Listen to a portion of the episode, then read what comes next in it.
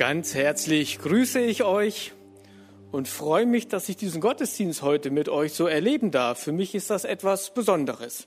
Und zwar in mehrfacher Hinsicht. Zum einen, ich freue mich sehr über die Verbindung, die wir als Bibelschule zu dieser Gemeinde hier haben dürfen. Viele Mitglieder waren Schüler bei uns. Äh, von daher möchte ich an der Stelle auch ganz herzlich von der Bibelschule Brake grüßen. Äh, für uns sind das natürlich auch spannende Zeiten jetzt äh, im Lockdown. Unsere Schüler sitzen irgendwo in Europa und wir unterrichten vorm Computer. Und das sind natürlich spannende Zeiten auch für uns. Ja. Wir haben seit Freitag eine Neuerung, äh, und zwar man kann online den Unterricht mithören. Wer sich als Gastschüler einschreiben möchte, dann wird man für drei Tage freigeschaltet. Das geht dann über die Homepage. Äh, man kann sich dort anmelden und dann reinhören und gucken, wie sieht so ein ganz normaler Unterricht an einer Bibelschule aus. Also wir sind mal gespannt, was das noch für Wege sind, die wir gemeinsam gehen werden in diesen Tagen. Dann freue ich mich auch sehr äh, über dieses besondere Fest, das ihr feiert. Also ein Tauffest ist ja in der Tat ein besonderes Ereignis. Und ich gratuliere den Täuflingen noch einmal ganz herzlich und wünsche ihnen viel Kraft und Freude auf ihrem Weg mit Jesus. Ihr wart der Anlass, weshalb ich den die Predigt äh, äh, vorgeschlagen habe für die Botschaft heute. Äh, junge Menschen, die mit Jesus starten und den Weg mit Jesus gehen wollen, das ist ja total gut. Und da sagt die Bibel ziemlich viel drüber. Wir haben äh, ein Buch, das äh, nur darauf ausgelegt ist, einem jungen Menschen, der mit Jesus startet und vorangehen will, dem Hilfen und Weisungen zu geben. Und aus diesem Buch möchte ich heute predigen. Ja, wir haben also den Jungspund Timotheus, der möchte den Weg mit dem Herrn gehen, und Paulus, der eine Generation äh, älter ist, und er gibt dem Jungspund nun Tipps, wie er geistig mit Jesus unterwegs sein kann und äh, unterweist ihn darin. Und deshalb ist das so spannend, in dieses Buch hineinzugucken.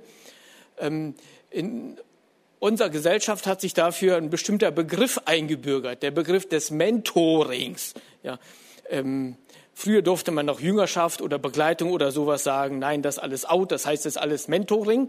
Äh, und da muss ich hier immer ein bisschen schmunzeln. Der Begriff Mentor greift das zurück auf äh, eine griechische Sage. Odysseus, ja, der war so der Superstar, der Justin Bieber der alten Griechen. Und der hat so eine ganz wilde Tour abzuliefern. Mit seinen 500 Mann ist er unterwegs und muss zehn Jahre lang ganz viele Prüfungen bestehen. Und er kämpft dann äh, mit Naturgewalten und mit Göttern und mit Halbgöttern und er verliert fast seine ganze Crew und kommt am Ende der Zeit vollkommen geschlagen zurück. Er hat es aber gepackt. Und er hat es gepackt, weil er einen Freund dabei hat. Der Freund ist eine Generation älter und gibt ihm Tipps. Und dieser Freund heißt Mentor. Ja. Und also äh, aus dieser griechischen Sage haben wir diesen Begriff übernommen und es meint, die ältere Generation gibt der jüngeren Generation Tipps, wie sie mit Jesus starten und unterwegs sein kann. Also ganz ähnlich, wie wir das heute Morgen im Tauffest erlebt haben. Und ich möchte meine Botschaft in besonderer Weise den Täuflingen widmen und euch ein paar Tipps des Paulus mitgeben, wenn ihr denn mit Jesus weiter unterwegs sein wollt und Verantwortung für Jesus übernehmen wollt. Einige machen das ja schon. Ja, ich hörte, einer ist in der Kinderarbeit unterwegs, total gut, freut mich riesig. Ich habe meine Botschaft deshalb ganz schlicht mit den Worten überschrieben, Tipps für geistliche Leiter oder solche, die es werden wollen. Da denken wir manchmal, ach du liebe Zeit, solche, die es werden wollen, wer ist denn schon so eingebildet und sagt, ich will mal Leiter werden? Ist das nicht ein bisschen arrogant? Nein, ist es nicht. Ja, in 1 Timotheus 3, Vers 1 lesen wir, dass äh, Paulus dort sagt, wer ein Leitungsamt begehrt, der begehrt eine gute Sache, eine schöne Aufgabe. Super. Wenn du das willst, hervorragend. Mach weiter. Geh diesen Weg. Tipps für geistliche Leiter oder solche, die es werden wollen. Ähm, und es ist genau genommen eine Mentoringstunde bei Paulus, die ihr jetzt kostenlos bekommt. Äh, für die, die den Text nachlesen möchten, schlagt bitte mit mir zusammen auf 1 Timotheus 5, die Verse 21 bis 25. Der Kontext ist der, es geht um Älteste, die eingesetzt werden sollen und ähm, äh, Timotheus kriegt Tipps, wie er die Gemeinde leiten soll. Und dann lesen wir dort folgende Verse. Ich ermahne dich, also Timotheus, inständig vor Gott und Christus Jesus und den auserwählten Engeln, dass du dich daran hältst, ohne Vorurteil und niemand begünstigst. Die Hände lege niemandem zu bald auf. Habe nicht Teil an fremden Sünden, halte dich selber rein. Trinke nicht mehr nur Wasser, sondern nimm ein wenig Wein dazu um des Magens willens, weil du zu oft krank bist. Bei einigen Menschen sind die Sünden offenbar und gehen ihnen zum Gericht voran. Bei einigen aber folgen sie auch nach. Desgleichen sind auch die guten Werke stets offenbar und die anderen bleiben auch nicht verborgen. Wenn man den Text so in einem Rutsch liest, klingt der ein bisschen verwinkelt ähm, und verquirlt. Aber wenn wir uns ein wenig aufhalten dann, an diesem Text, dann stellen wir fest, wie viele gute Tipps Paulus als Mentor dem Jungspund Timotheus mitgibt. Und einige Tipps möchte ich für uns herausarbeiten. Als erstes fällt mir auf, wenn ich diesen Text lese, der erste Ratschlag an Timotheus ist, übernehme Verantwortung. Übernehme Verantwortung. Unser deutsches Wort Verantwortung ist ein ganz hervorragendes Wort. Ja, da steckt ja das Wort Antwort drin. Und es meint, jemand will Antwort von dir, ob deines Tuns. Jemand möchte Antwort von dir. Und der jemand, es ist schon klar, wer damit gemeint ist, es greift natürlich zurück, wenn wir von Verantwortung reden, auf die Beauftragung, die Gott selbst dem Menschen gibt. Da lesen wir ganz am Anfang der Bibel, dass Gott dem Menschen sagt, du sollst die Welt bebauen und bewahren. Wir sind Beauftragte in dieser Welt. Und Gott will Antwort ob unseres Tuns. Wie haben wir gelebt? Und das gilt nicht nur Adam, sondern einem jeden Menschen übernehme Verantwortung. Und das finde ich sehr spannend. Wenn wir von Mentoring reden, da wird es ja manchmal so inflationär gebraucht. Ja, so nach dem Motto, na ja, da läuft einer nicht so rund. Ich gehe mal ein Stück des Weges mit ihm und helfe ihm auf dem Weg nach Möglichkeit. Und das ist dann Mentoring. Das scheint bei Paulus eine etwas andere Perspektive zu sein. Bei ihm hat Mentoring damit zu tun, dass jemand Verantwortung übernehmen möchte und den begleitet er. Also es ist nicht so sehr, na, ich helfe mal jemandem auf dem Weg, vielleicht läuft er dann, sondern du willst Verantwortung übernehmen, Timotheus, hervorragend, ich gehe mit. Und wenn wir die Tipps betrachten, die Paulus ihm hier gibt, dann spricht Paulus auch nur von Menschen, die Verantwortung übernehmen wollen. Mentoring hat damit zu tun, Menschen, die Verantwortung übernehmen wollen, auf den Weg zu helfen. So hat Paulus es praktiziert. Und deshalb beeindruckt es mich sehr, dass diese deutliche Weisung an Timotheus hier so ausgesprochen wird. In Vers 22 lesen wir, ich ermahne dich, äh, Vers 21, ich ermahne dich ernstlich vor Gott und dem Herrn Jesus Christus und den auserwählten Engeln, dass du dies ohne Vorteil befolgst und nichts aus Zuneigung tust. Man erschrickt fast, wenn man diese Verse liest. Es wird deutlich, der Himmel ist besorgt. Paulus spricht davon vor Gott, vor Jesus Christus, vor den Engeln. Das sind alles Instanzen, die nicht äh, bestochen werden können. Und er macht deutlich, Timotheus, der Himmel ist besorgt ob deines Dienstes, ob der Reinheit der Gemeinde, der du vorstehst und in der du Verantwortung trägst. Das ist nicht eine Frage des Beliebens, wie du das gerne hättest, sondern du tust deinen Dienst in der Verantwortung vor dem Herrn, in der Gewissheit, ihm ist es wichtig, wie du deinen Weg gehst. Und Timotheus, am besten verhindert man die Einsetzung von unbrauchbaren Ältesten, indem du niemandem die Hände zu schnell auflegst. Hier ist von Handauflegung die Rede. Und es wird deutlich, Paulus vermittelt dem Timotheus, deine Handlungen haben Folgen für dich und andere. Das Prozedere des Handauflegens ist in unserer Kultur ja eher fremd. Es greift zurück auf das Alte Testament. Zum Beispiel ein Opfernder legte dem Opfertier die Hand auf und drückte damit aus, ich werde eins mit dir. Du trägst meine Schuld. Also Hand auflegen meint, ich werde eins mit dir, ich identifiziere mich mit deinem Weg. Und dem Timotheus wird in Erinnerung gerufen, Timotheus, wenn du ganz schnell Leute einsetzt, die nicht geeignet sind, dann wirst du mitschuldig. Deine Entscheidungen betreffen andere mit.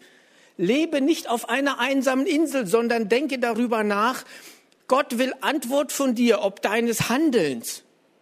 Und er stellt die Frage, was heißt dein Handeln für den anderen mit? Und das finde ich ist eine ganz bedeutsame Frage, ihr lieben Täuflinge. Was bedeutet dein geistliches Leben für den anderen mit? Für die Gemeinde schöne Aussicht, für deine Mitbrüder und deine Mitschwestern. Du kannst nicht sagen, geht mich doch nichts an. Ja, ich lebe das irgendwie, wie ich das für richtig erachte. Da sagt Paulus, nein, Timotheus, so läuft das nicht. Bedenke, dein Tun ist für, von Bedeutung für den anderen mit. Die Perspektive ist immer auch auf den Mitbruder und die Mitschwester gerichtet. Und es wird deutlich, Fehlentwicklungen in deinem Verantwortungsbereich haben auch mit dir zu tun. Die Hände legen niemandem zu schnell auf. Habe nicht teil an fremden Sünden. Bewahre dich selbst rein. Unparteilichkeit des Timotheus. Der Kontext legt nahe, dass Paulus mit habe nicht teil an fremden Sünden, die auf die Folgen voreiliger Ordination einspielt. Wenn du zu jemand, wenn du jemanden zu schnell einsetzt und der macht dann Murks Timotheus, dann kannst du nicht sagen, ja, Pech gehabt. Ja, äh, ich bin ja nur der Einsetzende. Nein, du hast Mitverantwortung für das, was in deinem Arbeitsbereich passiert, Timotheus. Und wenn du es versäumst, hier drüber nachzudenken, und wenn es dein Handeln nicht beeinflusst, Timotheus, dann lädst du Schuld auf dich. Achte deshalb darauf, Timotheus, dass du nur geeignete Leiter auswählst, dass du nicht mitschuld bist an deren falschen Leiten und Wirken. Andere Geschwister sind beeinflusst durch das, was du tust. Du bist verantwortlich für dein Tun, auch für die Folgen, die für dich und andere daraus erwachsen. Und das finde ich so spannend, darüber nachzudenken, dass die Bibel das so deutlich hier dem Timotheus mitgibt. Denn wir sind ja Meister darin, uns zu entschuldigen. Ja, wenn wir irgendwas vergeigen, dann finden wir immer eine Ausrede. Ja, das stimmt, ich habe den anderen angeschrien, aber er hat ja auch. Und dann kommt die Entschuldigung, warum ich jetzt so handeln musste. Ihr müsst das doch verstehen, dass ich so sauer war. Ich habe doch eine schwere Kindheit gehabt. Oder es war schon spät am Abend und meine Kollegen waren doof zu mir heute. Und das sind alles Ausreden, die wir gerne gebrauchen, um unsere Verantwortung irgendwie zu schmälern, um uns aus der Verantwortung rausstehlen zu wollen. Und da sagt Paulus, nö, Timotheus, so läuft das nicht. Ja. Denke dran, Dein Tun ist von Bedeutung für den anderen mit und Gott lässt dich nicht vom Haken. Deshalb hebe die Perspektive auf von dir weg, auch zu dem anderen hin. Habt ihr mal eine tolle Geschichte gelesen, die fand ich ganz lustig. Äh, und zwar das Schicksal wurde da personifiziert. Ein, äh, das Schicksal sieht, wie ein junges Mädel zum Brunnen geht. Deshalb hier das Bild des Brunnens äh, auf der Folie ähm, wie äh, so ein Mädel zum Brunnen geht und der Weg ist weit und die Eimer sind schwer und sie hat nun in so einem Ziehbrunnen das Wasser hochziehen müssen und das Mädel ist ziemlich müde. Und so setzt sie sich auf den Brunnenrand und döst ein wenig vor sich hin und nickt tatsächlich ein. Und das Schicksal ist sehr erbost und kommt in der Gestalt einer alten Frau zu dem Mädel und schüttelt das Mädel wach und sagt, warum schläfst du hier? Und das Mädel sagt äh, dem Schicksal oder der alten Dame in, äh, dem Fall, ja, wieso wächst du mich? Ich habe so schön geträumt. Da sagt das Schicksal, ja, ja, ja, du hast schön geträumt. Aber wenn du hier in den Brunnen gefallen und ertrunken wärst, weißt du, was die Leute dann gesagt hätten? Die hätten wieder gesagt, ich, das Schicksal, bin schuld. Ja, weil im Schuldabschieben seid ihr Meister, aber schuld bist du, weil du auf dem Brunnenrand sitzt und weil du pennst. Und weil du dich in Gefahr bringst. Und ich fand die Geschichte so gut, weil es deutlich macht, ja, so sind wir Menschen. Wir sind Meister im Verantwortung von uns zu schieben. Und deshalb sagt Paulus den Timotheus, schiebe die Schuld nicht ab. Gott wird dich und mich fragen, was ist gelaufen in deinem Verantwortungsbereich? Was ist gelaufen in deinem Job, in dem Team, für das du Verantwortung hattest? Wie läuft's in deiner Familie, die Menschen, die ich dir anvertraut habe? Wie läuft's in deiner Ehe? Und ich lasse es nicht zu, dass du dich mit Ausflüchten herausstiehlst, Timotheus. Du bist eingesetzt für deinen Verantwortungsbereich. Wie ist es bestellt mit deinem Einsatz in deiner Gemeinde? Es ist so leicht zu sagen, ja, wenn die das da vorne alles anders machen würden, dann wäre ich viel besser dabei. Aber merken wir der gleiche Mechanismus. Wir stehen uns aus der Verantwortung heraus und da sagt Gott, nein, so läuft es nicht. Ich habe dich dort eingesetzt in der schönen Aussicht. Deshalb bring dich ein. Deshalb wirke dort mit. Und ihr lieben Täuflinge, ich wünsche euch sehr, dass das hier eure geistliche Heimat bleibt und dass ihr hier wachst und reift und dem Herrn in dieser Gemeinde dient. Das wünsche ich euch sehr. Und wo du merkst, du hast die Zügel schleifen lassen, lass dich herausfordern von diesem Text. Pack es wieder an. Führ wieder Gespräche mit Kollegen, die du innerlich vielleicht schon verloren hast. Mit Personen aus deiner Familie, lad sie mal wieder ein wenn sich da etwas entzweit hat zwischen dir und dem anderen. Du und ich, wir haben Verantwortung. Daraus erwächst der zweite Auftrag an den Timotheus. Habe Acht auf dich selbst, bewahre dich selbst rein. In Vers 20 scheint die Brücke zu schlagen äh, zu den Ältesten, äh, von den Ältesten herkommend hin zu dem persönlichen Leben des Timotheus. Timotheus war ganz offensichtlich beseelt von dem Gedanken, geistlich rein zu leben. Und es gab im Alten Testament ein sogenanntes Nazirea-Gelübde. Das heißt, Menschen konnten äh, dieses Gelübde ablegen und dann mussten sie einen, also gewisse Handlungen meiden äh, und äh, lebten in einer besonderen Reinheit vor Gott. Sie durften sich die Haare beispielsweise nicht schneiden. Sie durften auch kein Alkohol trinken und verschiedene andere Dinge. Und scheinbar hat Timotheus das sehr ernst genommen. Und deshalb, deshalb gibt Paulus dem Timotheus jetzt einen Rat, der uns überrascht. Also von dem ganz Großen, wie leite ich Gemeinde hin zu Timotheus, wie gehst du persönlich mit dir selbst um? Ja, also Paulus springt vom ganz Großen in ganz, ins ganz Kleine und er gibt ein paar Tipps. Der erste Tipp ist, der Körper sollte nicht vernachlässigt werden, Timotheus. Achte auf dich selbst. Und auch das ist eine Gefahr, der Diener Gottes häufig erliegen. Sie achten ganz schlicht nicht auf ihren Körper. Wie Timotheus, der war einfach oft krank, weil er Dinge falsch gemacht hat. Und der erste Tipp des Paulus ist, achte auf deinen Körper. Begreif deinen Körper als ein Geschenk von Gott, mit dem du ihm dienen darfst. Und wenn du deinen Körper vernachlässigst, dann vernachlässigst du Kapital Gottes, das der Herr dir anbefohlen hat. Timotheus. Du bist zu oft krank. Du bist zu streng mit dir. Und auch uns gilt, wenn wir Jesus nachfolgen wollen, Achtung, ihr lieben Täuflinge, ihr habt das vielleicht nicht erwartet in einer Predigt, aber die Bibel spricht darüber. Dein und mein Körper ist ein Geschenk Gottes, mit dem wir Gott dienen sollen. Und deshalb wollen wir Acht haben auf den Körper. Das meint ganz schlicht, ernähr dich gescheit. Schlaf genug. Treib Sport. Achte darauf, dass du zum Doc gehst. Da bin ich schon beim nächsten Punkt, wenn du krank bist. Medizinische Hilfe soll beansprucht werden. Paulus gibt ihm den Tipp, trink nicht nur Wasser, sondern ein wenig Wein.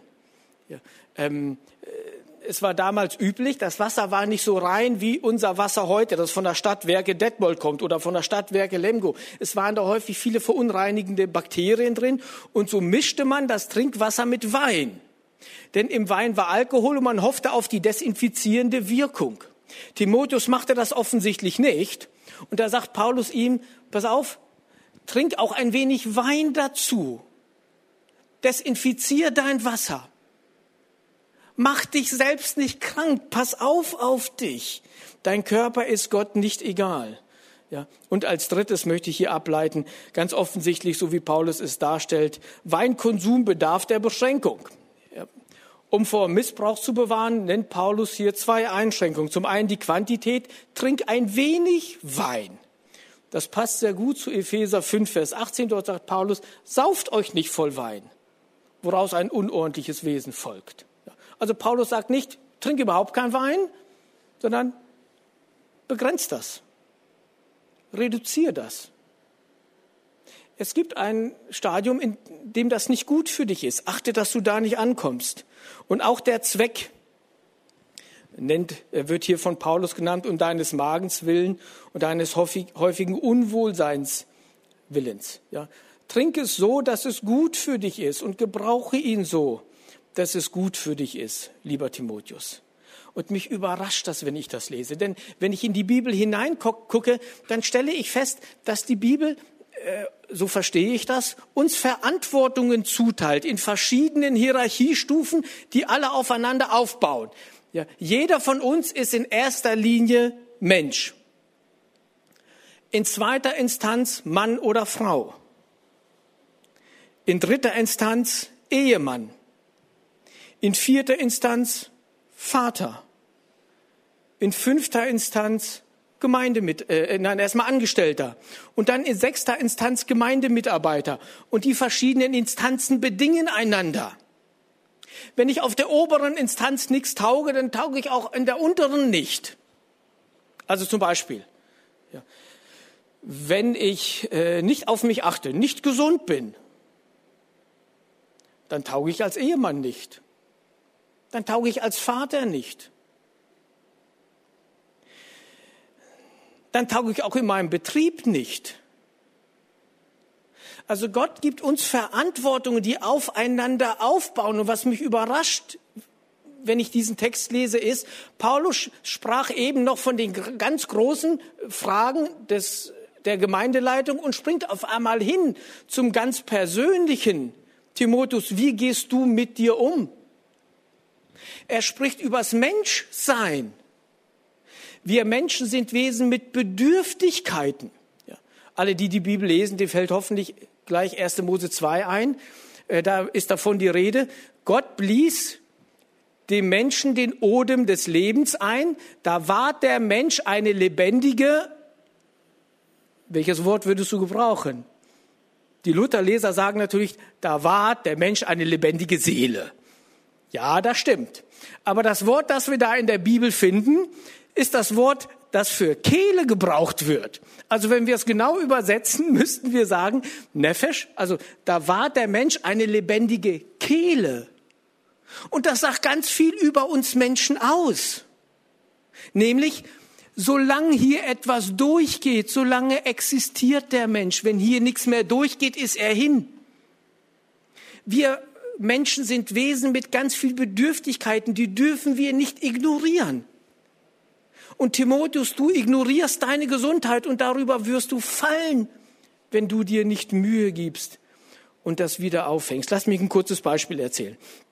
Wir hatten vor ein paar Jahren einen Schüler, der war schon ein bisschen um die Welt gekommen, er hat schon einiges gesehen gehabt und war so ein ganz motivierter. Ja, der war im Unterricht spitze, einen praktischen Beruf hatte er gelernt, das heißt im praktischen Dienst, da malochte der mit. Äh, Im Wohnheim kam der gut klar. Und von heute auf morgen wurde es problematisch mit ihm.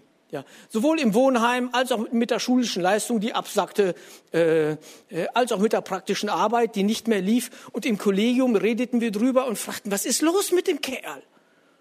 Und keiner wusste eine Antwort. Und wir überlegten, welches geistliche Problem könnte wohl da zugrunde liegen. Und wir hatten damals so eine alte Sozialpädagogin im Kollegium, die war Gold wert. Die sagte, lasst mich mal mit dem reden. Da haben wir gedacht, naja, jetzt kommt der Sozi, ja, äh, wenn die Theologen nicht weiter wissen. Und was soll ich euch sagen? Äh, die Frau redet mit dem Schüler und nach ein paar Tagen ist er wiederhergestellt. Der, der leistet wieder im Unterricht, der kann wieder arbeiten, der sieht wieder wie ein Mensch aus, nicht so total heruntergekommen. Und ich schnapp mir die alte Sozialpädagogin und sag, sag mal, was hast du dem erzählt, dass der wieder so hergestellt ist? Und da grinst sie mich nur an und sagt, ich habe ihn gefragt, welche Bücher liest du denn gerade? Ja. Der gute Schüler hat die Biografie von Hudson Taylor gelesen. Hudson Taylor ging um Mitternacht ins Bett und stand morgens um vier Uhr auf und betete und hatte seine stille Zeit mit dem Herrn. Und das wollte der auch. Das hat er durchgezogen. Der Typ hat Schneid gehabt. Nun ja, der Schlaf reichte nicht aus. Was er nicht gelesen hat, da stand in dem Buch nicht, dass Hudson Taylor sich nachmittags nochmal für zwei Stunden hingelegt hat. Der arme Kerl. Ja. Und dann hat die Mitarbeiterin gesagt, pass auf, der Deal ist ganz einfach. Du gehst um 22 Uhr ins Bett und darfst vor 6 Uhr nicht aufstehen. Punkt. Das ist die ganze Therapie. Und sobald er genug Schlaf hatte, war er wieder da und leistete und war super unterwegs. Achte auf dich selbst, Timotheus. Gott gibt dir Verantwortung. Habt ihr noch Geduld für einen dritten Ratschlag? Dann gebe ich uns den auch noch mit. Der dritte Ratschlag lautet, sei sensibel für Schuld. Paulus springt jetzt wieder von einer ganz persönlichen Unterweisung hin zu der Einsetzung von Ältesten und er gibt ihm Tipp, dem, Tipps dem Timotheus, wie er denken soll, wenn er nach potenziellen Leitern Ausschau hält. Und er nennt einige Prinzipien der Lebensführung, die diesen Prozess beeinflussen. Er sagt in Vers 24, bei einigen Menschen sind die Sünden offenbar und gehen ihnen zum Gericht voran, bei einigen folgen sie auch nach. Desgleichen sind auch die guten Werke stets offenbar und die anderen bleiben auch nicht verborgen. Wenn hier von Gericht die Rede ist, dann dürfen wir jetzt nicht an das äh, Endgericht denken, wenn Gott die Menschheit auswerten wird, sondern das Urteil, das Timotheus zu fällen hat, wenn er Älteste einsetzt.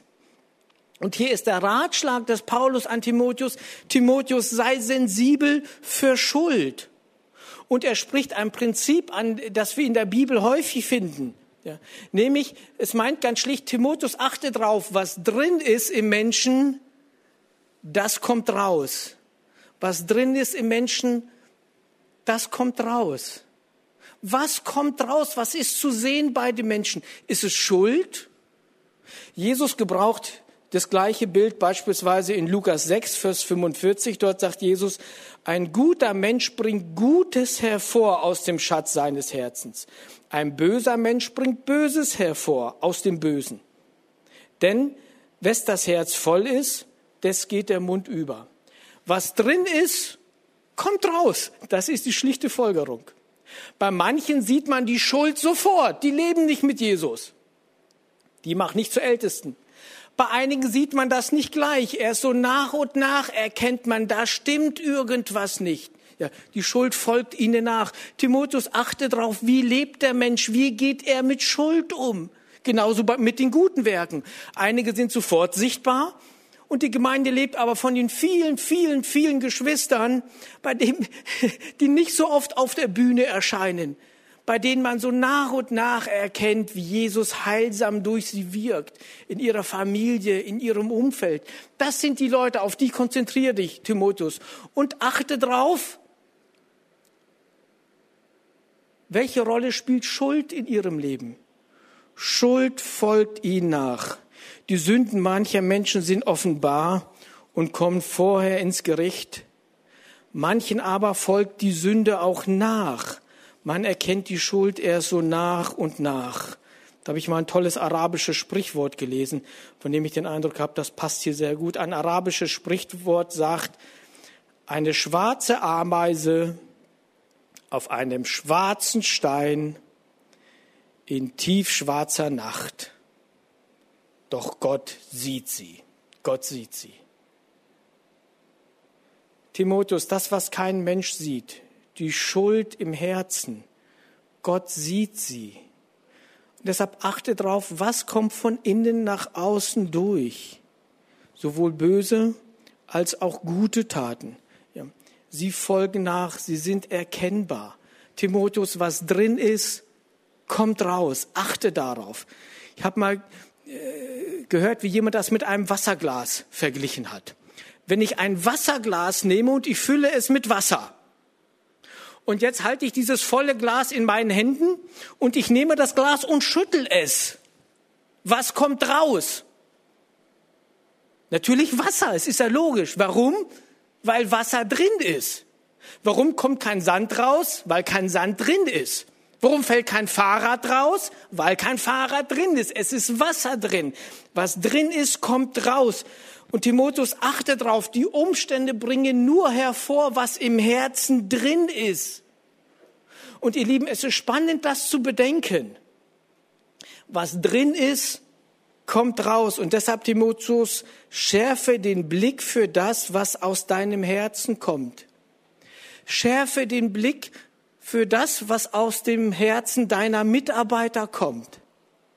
Die Umstände bringen nur heraus, was drin ist. Und das wollen wir für uns bedenken. Also ich stelle mir vor, ich fahre Auto und wie das so vorkommt, da überholt mich einer und äh, schneidet mich, indem er äh, wieder auf meine Spur zurückkommt und dann bremst und ich ärgere mich über den, der mich so geschnitten hat, äh, dann denke ich möglicherweise, was für ein Schweinehund. Ob das gut ist oder nicht, sei dahingestellt. Was für ein Schweinehund. Und da muss ich innehalten und drüber nachdenken, Moment mal, wieso kommt dieser Gedanke denn? Ich kann es euch sagen, weil er in meinem Herzen drin war. Was drin ist, kommt raus und ich kann mich nie rausreden und sagen, der andere war schuld, dass ich so reagiert habe. Der andere war schuld, dass ich Schuld auf mich geladen habe. Denn was drin ist, kommt raus.